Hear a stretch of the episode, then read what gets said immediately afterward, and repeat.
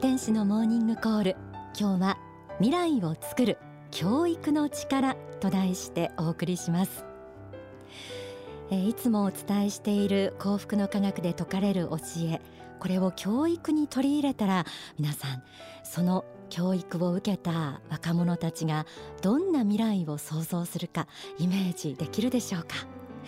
私はそんな若者たちが力強く世界中を幸福にしてくれるようなそんな未来像を描くことができます。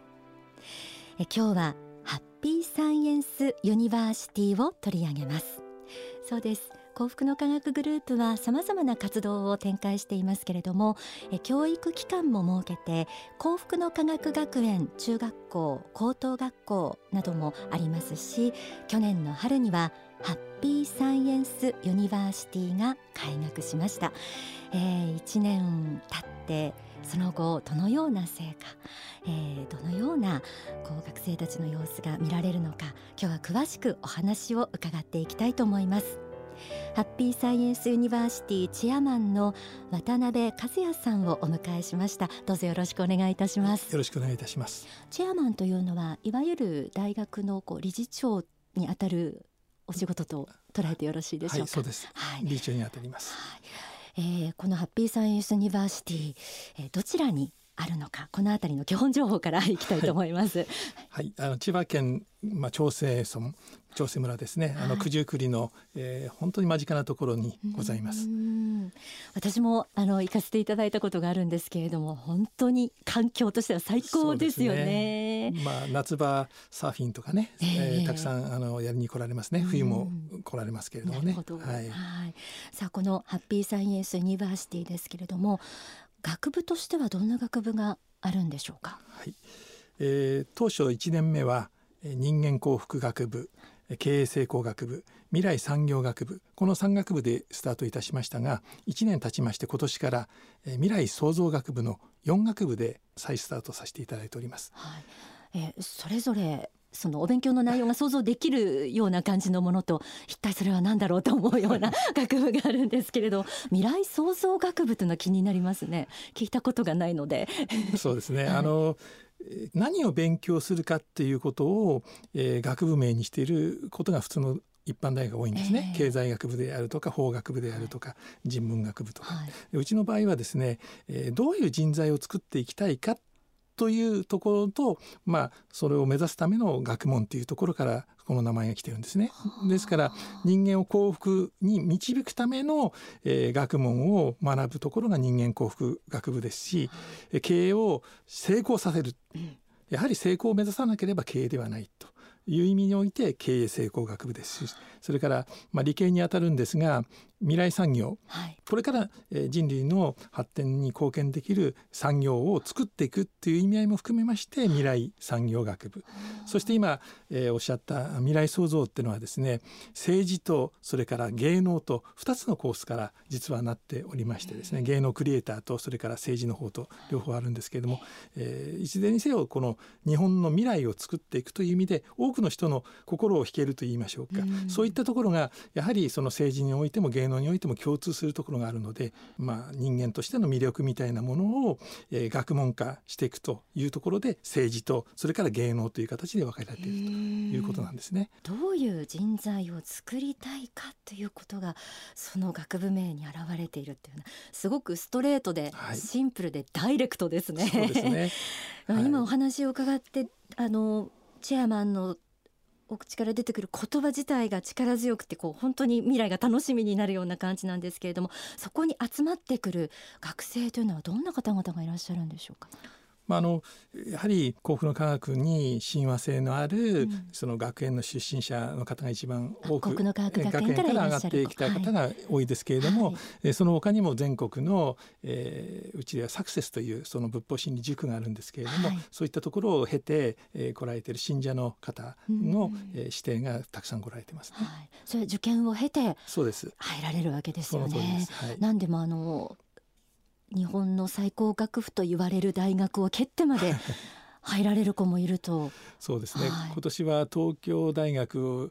えー、合格していらっしゃった方がですね、はい、5名ほど、えー、東大を蹴ってうちの方に来られておりますね。京大京都大学も蹴っておられね、えー、そうなんですか、はい、あの普通にこう生きていると、うん、東大行っちゃうんじゃない私だったら東大行っちゃうんじゃないかな っていうような感じにもならなくはないのかなと思うんですけどどこに魅力を感じてその人たちはハッピーサンユースユニバーシティに入ってこられるんでしょうね。はい、あのやはり岡総裁が説かれる仏法真理というものを中心にした教育が一部あるということが魅力なんですね。ですから、えー、通常の、えー、大学で学ぶ、えー、学問体系のほかに加えて、えー、岡総裁の説く仏法真理についての学びが、えー、するような形でなっておりますので、はい、えー、既存の有名私立大学を入っておられて、えー、辞めてきた子どもたちも何人もいるんですね。でそういう子たちに聞きますとあの日本の、まあ、学問の中でも、えー、正しい正しくないというこの価値の部分であるとか、はい、そういったところが、えー、価値中立なんてよく学問の世界ではよく言いますけれども、えーね、判断できないぐらいの、えー、内容しか学問化されてないっていう方が逆に問題なんじゃないかなと思うんですね。ですからその辺のところがまあ歴史観のところも含めましてやっぱり今の既存の学生ではもう満足できないようなところまで来てるんじゃないでしょうかね。なるほど、はい、やっぱり真理の探求っていうものが実は学問なんだっていう考え方もございましてね。でその辺がやっぱり物足りないんじゃないんでしょうかね。はい。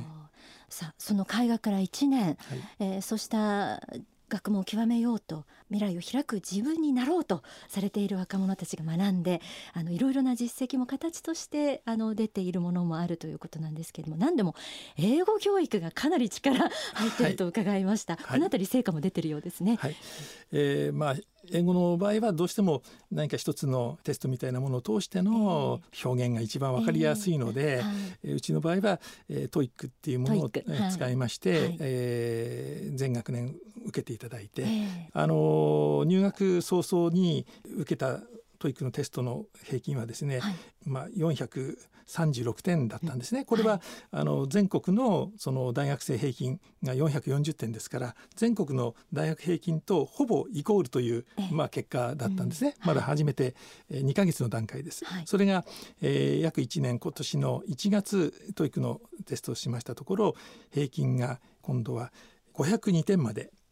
上がっていきました。でこの502点っていうのは大学4年生の平均が503点ですから普通の大学で4年間英語の勉強を重ねていった方と同レベルに1年でいったということなんでそういった意味では密度の濃い実践的な英語の学習ができたんではないのかなというふうに私たちは思ってます。そうですね、はい、1年でやっぱりその集中っていうんでしょうかね、一生懸命その努力をして、えー、使える英語を目指していますからあの TOEICのテストのための勉強ではないんですよ。あの私たちが目指している英語っていうのはその TOEICは一つの、えー、途中の水準を示すものであって、はい、えー、この英語力を使って仕事であるとか、あるいは幸福の科学的に言えばあの伝道救済とかそういったことに使える英語を目指していますので、そういった意味で使える英語っていうところを目指した結果がこういう形で現れているんではないかなと思っております。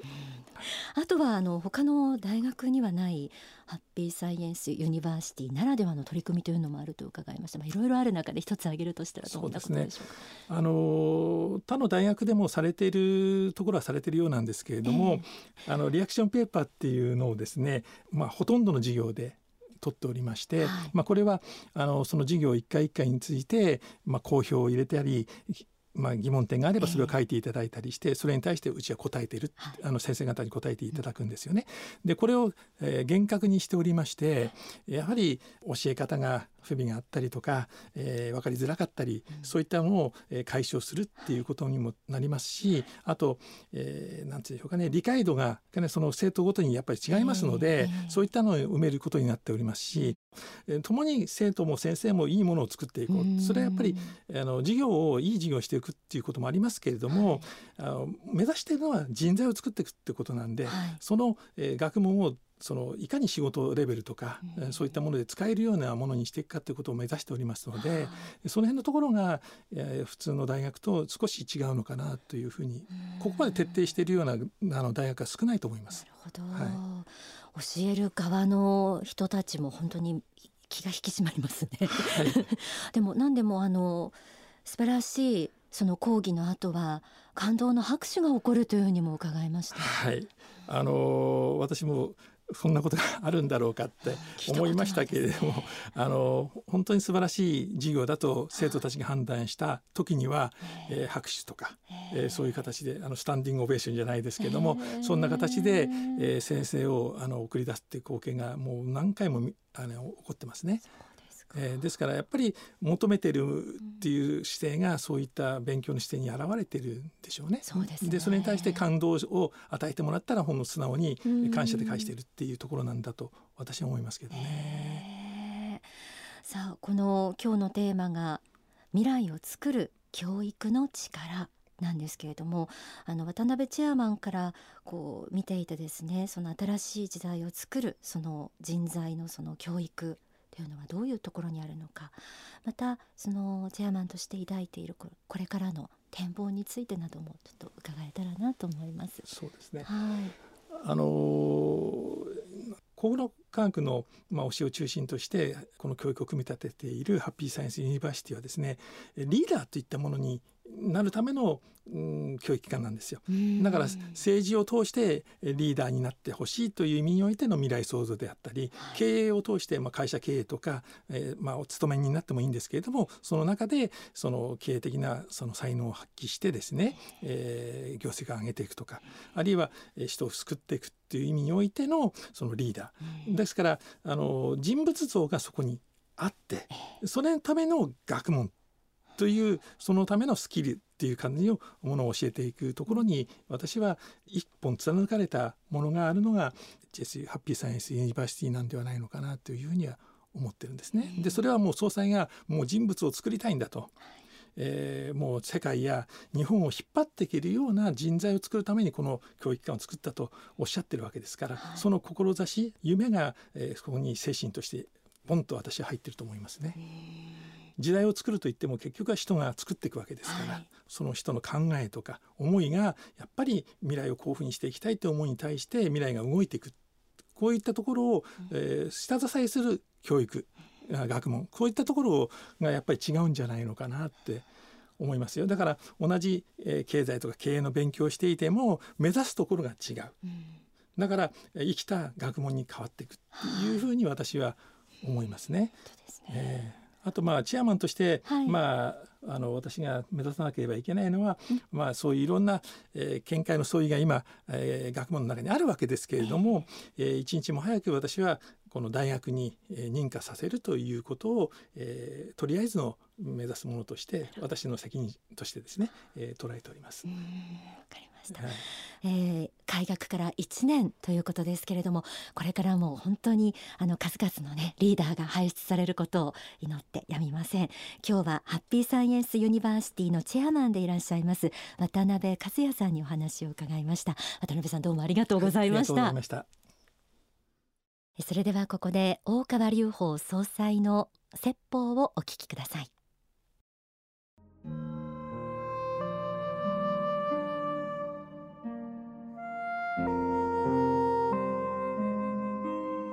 やはり、えー、今本当に必要なのは、まあ、中学高校と作ってきましたけどもこの大学教育において全く新しい観点から教育改革をあるいは教育革命を起こすことがまあ大事だというふうに考えております。とにかくどの分野でもよろしいですから世界一のものを作ろうじゃありませんか皆様方に言うんだけで教職員も一緒にあります。しかしここは教職員が教えて学生が一方的に授業を聞いてそして単位を取って卒業して就職する学校じゃありません。そうじゃなくて未来を作り出すところなんです。若者たちがこれから背負うべきはやはりそうした未来への勇気それから責任感、まあ、それからえー、そうした自分を作り上げていくための自制心、まあ、こういうもの国旗心ですね。こういうものが、えー、私は必要だというふうに思っております。昔は哲学が諸学の祖であり哲学の上に神学があった。要するに神様の教えを学問として教える神学部が哲学の上にあったわけですね。だから宗教の部分が一番上にあってそれから哲学ができてそしてから諸学がそこから分かれてきたこの世でのルールやこの世での神の上だけのいろんな議論は結構だけども根本的には人々の苦しみや悲しみを見てそれを解決することが宗教の使命であるのでそれはいわゆる教えとして人々に伝えて人々を救済する魂の救済をするという活動も当然出てくるけれども人々がいろんなもので、えー生活に苦しんでいるならばそれを豊かにするにはどうしたらいいかというと考える産業の面から考え経営の面から考え経済の面から考える人も必要ですし政治の面から考える必要もありますしジャーナリズムの面から考える必要もございます。いろんな面から考えていく必要があります。そうした大きな意味での宗教でありますので私たちは、えー、もう一回原点に立ち戻って宗教全体の中にいろんな学問は全部入っている。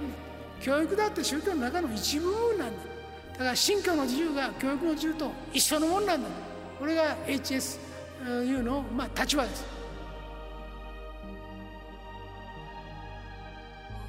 今お聞きいただいた説法は書籍未知なるものへの挑戦に収められています。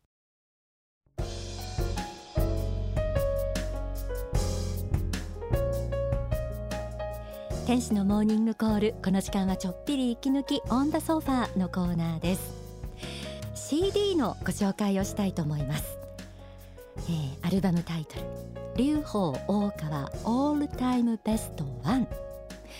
大川隆法総裁がこれまで作詞作曲を手掛けられた楽曲が1枚のアルバムに仕上がりました。5月10日から発売となっています。作詞のみならず作曲もされるんですよね、えー、この中にはですねギリシャの神秘的な旋律と歌詞が印象的な精霊の歌月夜の歌それからハッピーサイエンスユニバーシティの効果もこのアルバムに収録されています。アマゾン幸福の科学出版のサイトからも購入できますしレコチョクや iTunes などの音楽配信サイトでも配信予定です、えー、7月にはオールタイムベスト2こちらの発売も決定しているそうです。でこの2の方にはですね映画主題歌挿入歌として作られた楽曲がメインに収められているということです。では時間の許す限りお聴きください。精霊の歌。